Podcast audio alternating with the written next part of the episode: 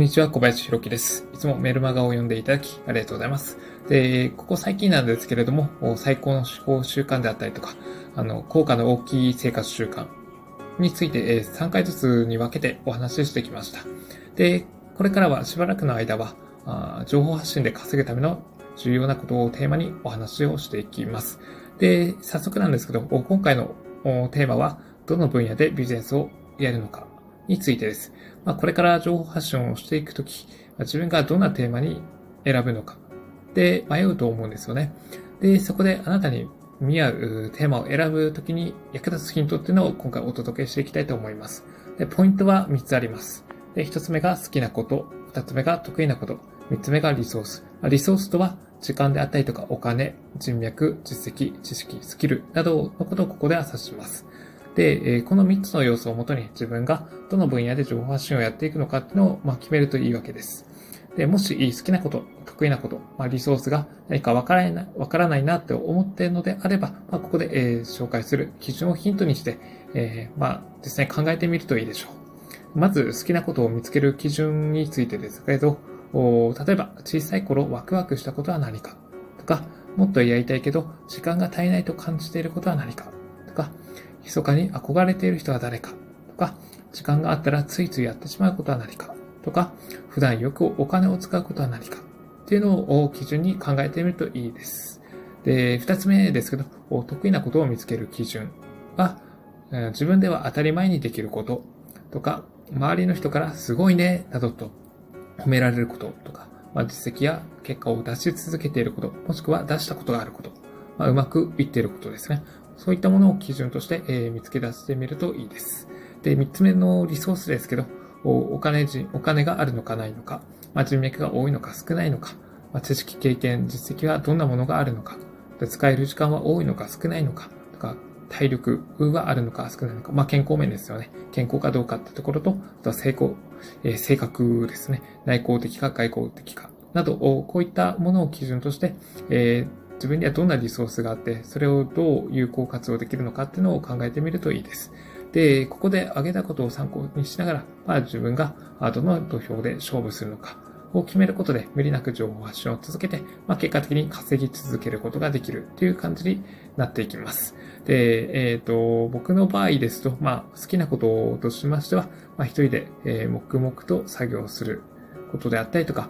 まあ野球選手や馬の育成ゲームにハマっていた、まあこれ中学生の頃ですね。えー、まあ部活サボってまで、えー、競馬の育成ゲームをゲームセンターで朝から晩までやっておりました。っていうぐらいハマってました。であとは、あ今、大学生から、まあ現在に至っては読書が好きですね。まあ本はあ毎月3冊、まあ5冊ぐらいは読むのかな。まあそれぐらいのペースで読んでます。あとはビジネスオーディオを聞くのが習慣で、これにつきました。いつぐらいからかな？2015、6年ぐらいから、だいたいこういった感じの習慣が始まりまして、まあ今でも、なんかこう、どっか行くときは、まあビジネスオーディオを聞くようにはしてますね。はい。そんな感じですね。あと得意なこととしましては、あの、気象予報士の資格を持っている。まあなんか勉強するのが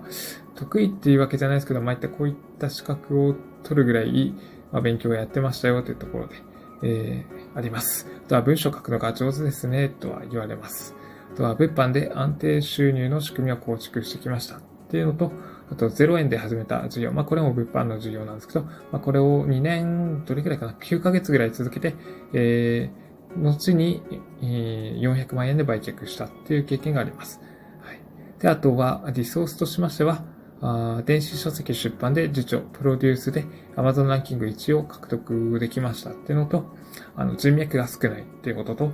自由に使える時間はたくさんありますよっていうところと、えー、まだ年齢的なところもあると思うんですけど、体力があるっていうところですね。あとはマーケティングや情報発信など、ネットビジネスに関する知識があります。そして、えー、性格は内向的で、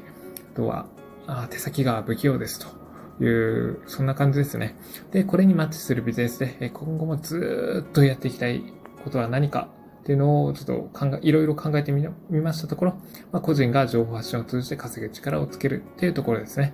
えー、なので、まあ、ここにしっかり旗を立てて、えー、このエリアで、エリアっていうか、その土俵で、えー、しっかり課長を提供できるように日々活動していきます。まあ、そんな感じで、まあ、テーマを選ぶときは、あの、本当に、えー、これでいいのかっていうのは、もしかしたら迷うと思うんですよね。ですけど、まあ、どの分野を選ぶかどうかに、え、正解不正解はないです。なので大丈夫です。まあ、あなたに見合うテーマというのは必ず見つかりますので、まあ、じっくり見つけ出していくといいでしょう。まあ、そんな感じで、今回はこの辺でお話終わりにしようかなというふうに思います。で、今回お伝えしたことで何か感じた、感じたことであったりとか、学んだこと、で、ここをもっと教えてほしいっていうのがありましたら、えー、メッセージをお送りください。まあ、ちなみに今回の内容は、もうえーまあ、こんな感じで終わりにしますけど、また次回以降、